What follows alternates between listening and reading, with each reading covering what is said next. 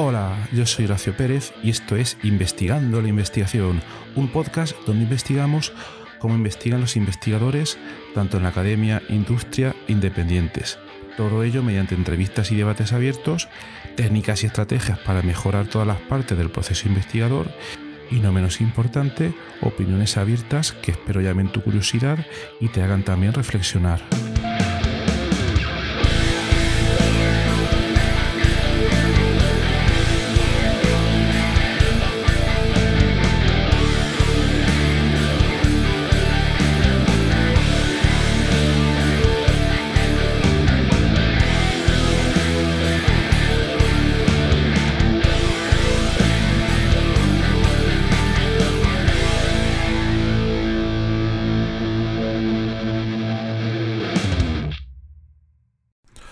Hola, hoy tenemos otro episodio de podcast asíncrono grabado en nuestra comunidad de investigadores en WhatsApp.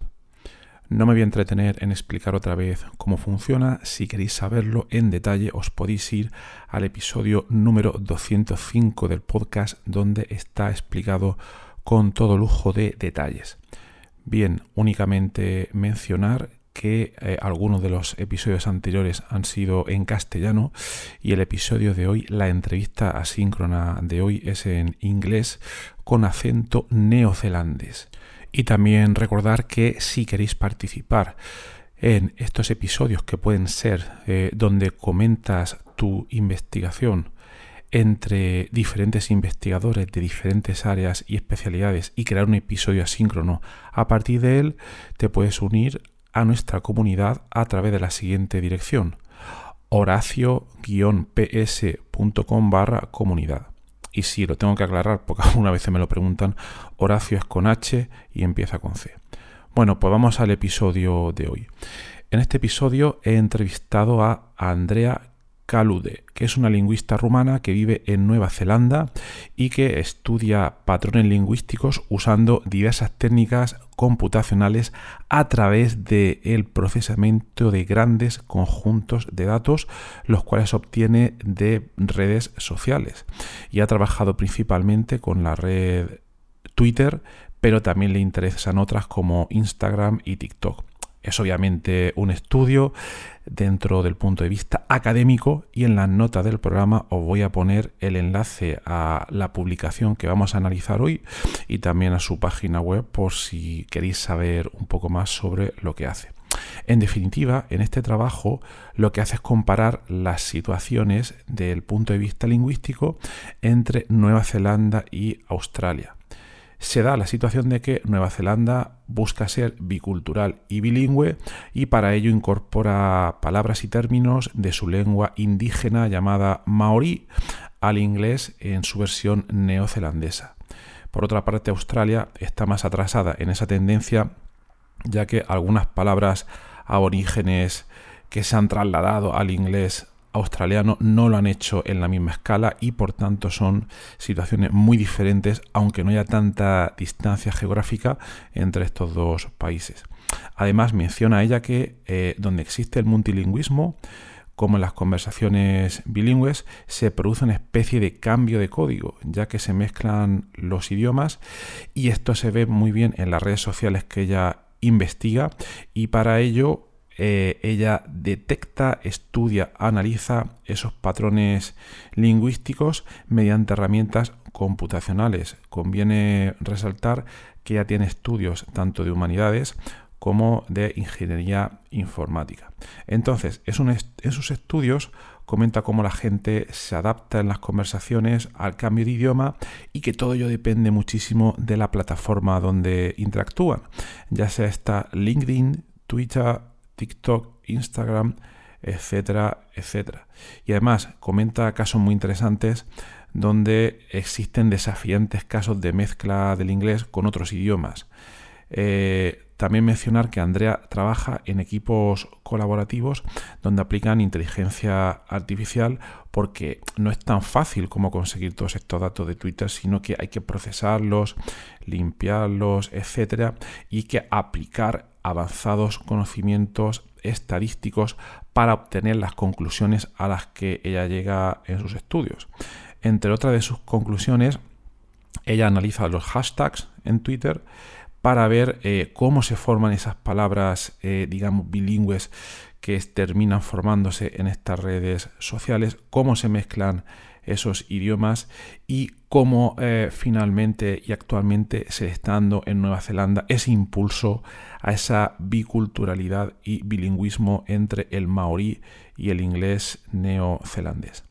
Bueno, no os cuento más, este ha sido un poco un resumen del capítulo y a continuación os pongo directamente la entrevista que he tenido con ella. Que la disfrutéis y espero que os sea muy interesante.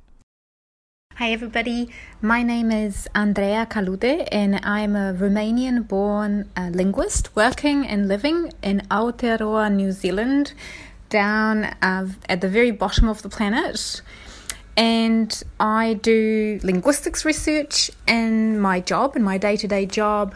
But my background is in pure mathematics and linguistics, and I have a very quantitative view of language. So I work with data.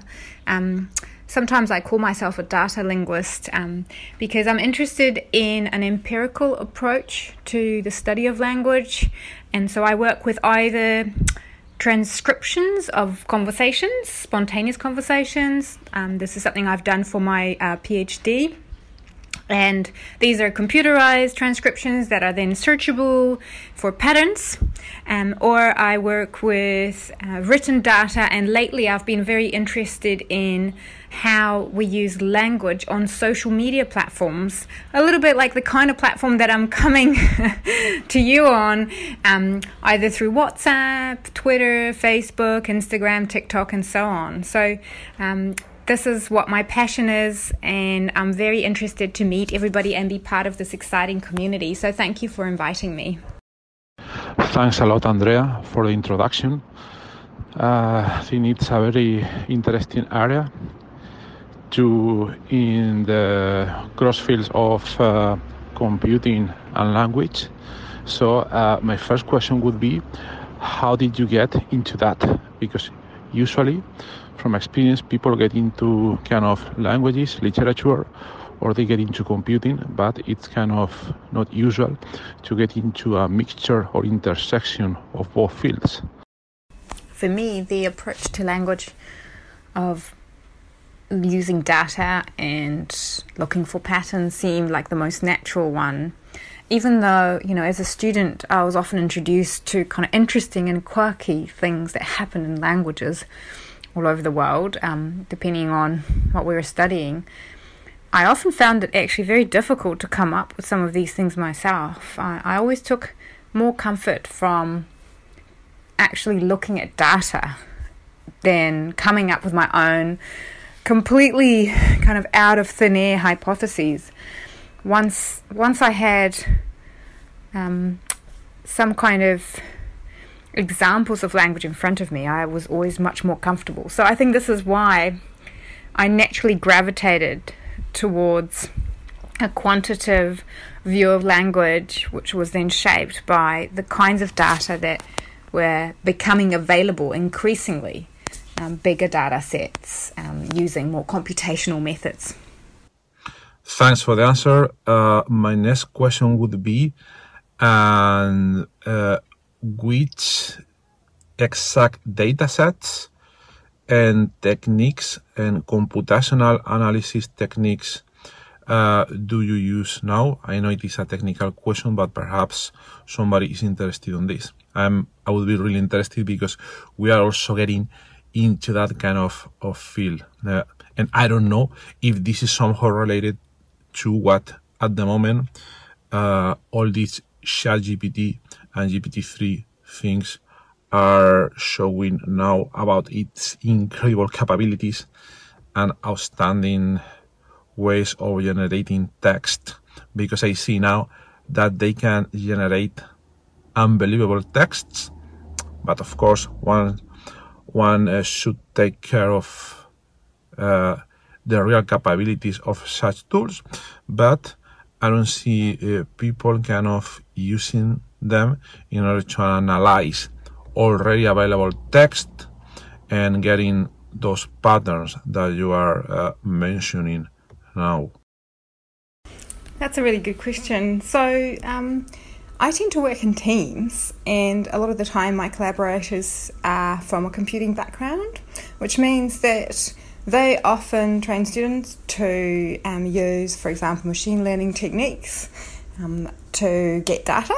This is one of the computational uh, methods that we use in, in our joint research. Um, so we tend to use computational methods mainly for data collection and data cleaning. And so I don't actually um, run those kind of methods uh, myself, but I have kind of, I guess, sufficient literacy um, to be able to understand what they do roughly and what we're getting from them and what it all kind of means.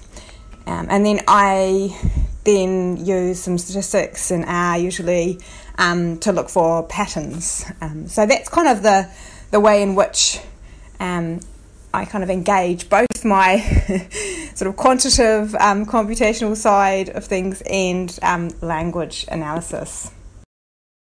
Can you give us some example of the patterns that you find in your studies? So the patterns that we find very much depend on what it is that we're looking for. So in some of the data we collected, we wanted to have a look at how New Zealand English speakers are using um, English online on, say, Twitter. And we wanted to also look at how they mix languages. And in New Zealand, we have an indigenous language called Te Reo Māori. And we're very interested to see how words from Māori flow into New Zealand English. This is a very, very unusual kind of direction of flow of words. We, you will know this already. Languages borrow words, they've done so for centuries, and that's not newsworthy. But what is um, surprising is that with New Zealand English, we find that the words that are being borrowed into New Zealand English en masse um, overwhelmingly come from a non dominant Indigenous, um, kind of largely um, still threatened language. So we're really interested to study how Māori words are used by New Zealanders. So it's not unusual in New Zealand to be greeted rather than being greeted by hello or good day. It's not unusual to be greeted with the phrase kia ora, which is a Maori phrase uh, meaning hello. So, in our data, to come back to patterns, we're looking to see how Twitter users are combining resources, lexical resources from Maori um, into New Zealand English, and we wanted to know which words they're using and how often. And you know, there's lots of interesting stuff going on, but one of, one of the really interesting and maybe in some ways not particularly surprising um, thing that we discovered is that people are being extremely playful online. So users um, uh, combine lexical resources in a very clever and strategic way for humorous and creative purposes. So they combine, for example, um, words from both Māori and English to create new hashtags. We're calling these hybrid hashtags. Um, so an example might be something like uh, hashtag kai to put in your fridge, which means kai means food, so food that you might have in your fridge, and um, and the tweet often contains humorous things that somebody might have in their fridge, or you know you're a Kiwi when the word Kiwi um, is a borrowing from Maori. Um, New Zealanders use the word Kiwi, which is the, the flightless bird, as a symbol of national identity. And so the hashtag, you know, you're a Kiwi when, is used to share humorous experiences of growing up in uh, New Zealand and have you compare with another uh, kind of uh, geographical situations to check or to investigate if similar situations in very faraway places exist. I don't know, for instance, I could think about Australia because it's somehow close to New Zealand, and I don't know if they have also these um, kind of local, uh, ancient local language words and dialects, and if they introduce them or mix them also with uh, Australian English, or same situation uh, on some other places of the earth. Uh, yeah, and also if you can obtain uh, such patterns, not just talking about uh, English in different parts of the world, but for any language uh, any kind of language that mixes with the kind of all ancient indigenous languages from that place? It is indeed an interesting question to consider Australia. We are we are very close to them, um, but you know the actual linguistic situation is very different because in New Zealand, our indigenous language is Māori, and there are different varieties of Māori, um, what people like to think of as dialects. But in the main, we're talking about one kind of main language with very closely related um, dialects. Whereas in Australia, we're talking about 300 Aboriginal languages that are all quite different and mutually unintelligible.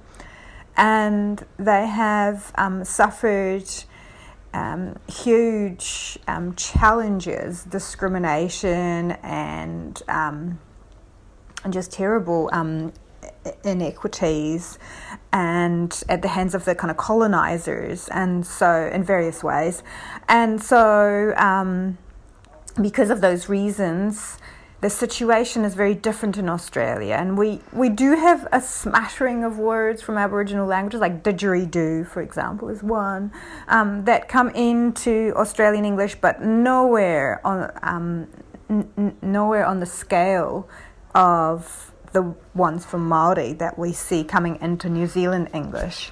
Um, also, New Zealand is, is very clear on its current um, political stance and wanting to become more kind of bicultural, bilingual as a nation. And so the push for Māori at all levels is much more present. Whereas in Australia, um, you know, in many ways, Australia is kind of, you might think of it as kind of behind this trend.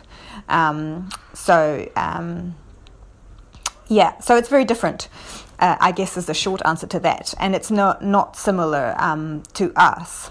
You ask as well about other um, language mixing situations, and of course, you will know probably from your own context. You know, you and I are, are, are, talking in English, and you're a Spanish speaker, and I'm a Romanian speaker.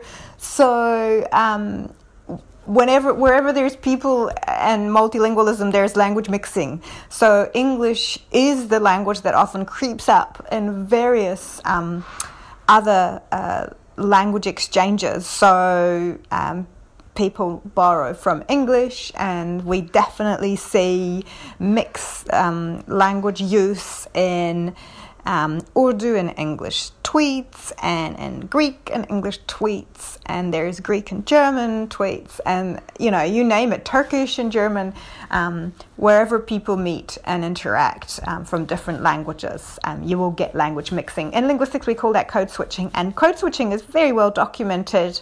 Um, in general, you know, and, and typically conversation, um, but we're seeing a lot of that um, surfacing in social media, which is interesting and also challenging.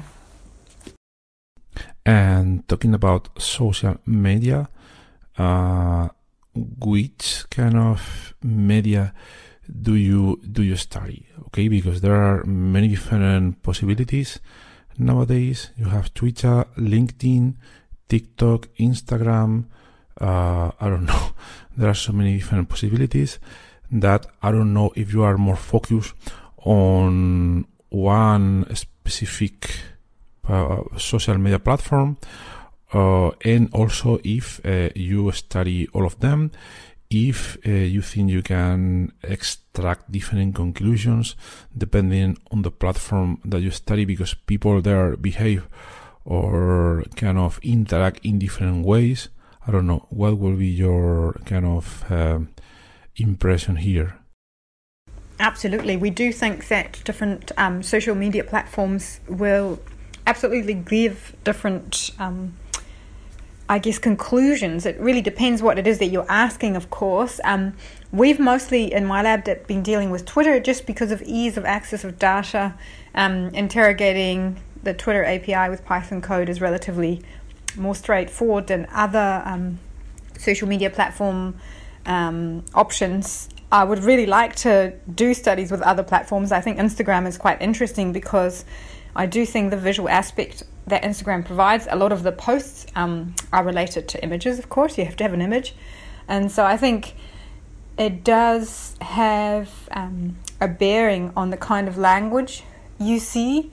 And also, it, it kind of gives you an idea of the way in which context is set up. I think if you have an image, then um, the image and the text, my guess would be the image and the text work together. And so you're possibly doing kind of different things with the text. The text is more a subtext to the image, whereas if you're just writing a post on Twitter that happens to have an image with it or a link, then the main message is captured in the text. Um, I think we do absolutely interact very differently on different platforms, and it's been shown in other research that link, LinkedIn, for instance, which you mentioned, is you know the informal term is Facebook in a suit because the audience in LinkedIn is largely a professional one.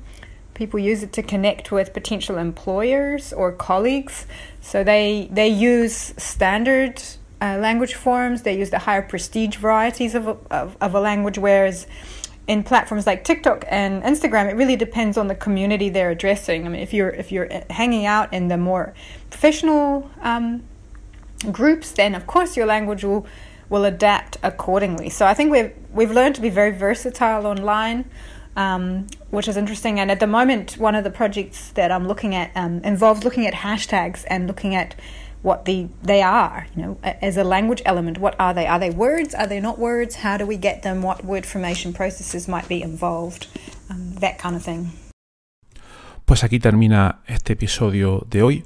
Otra vez, recordad que es un episodio asíncrono grabado en nuestra comunidad de investigadores en WhatsApp. Si queréis saber más detalles de cómo funciona toda esta metodología, os vais y escucháis el episodio número 205 del podcast. Y si queréis participar, horacio-ps.com barra comunidad. Y también, tengo que decirlo todo, si quieres estar pendiente de todas las novedades y de técnicas y estrategias para mejorar tus procesos de investigación, también te puedes suscribir a nuestra newsletter en horacio-ps.com barra newsletter día que no estás, consejo de investigación que te pierdes. Y nada más, espero que te haya sido muy interesante este episodio y que te haga reflexionar.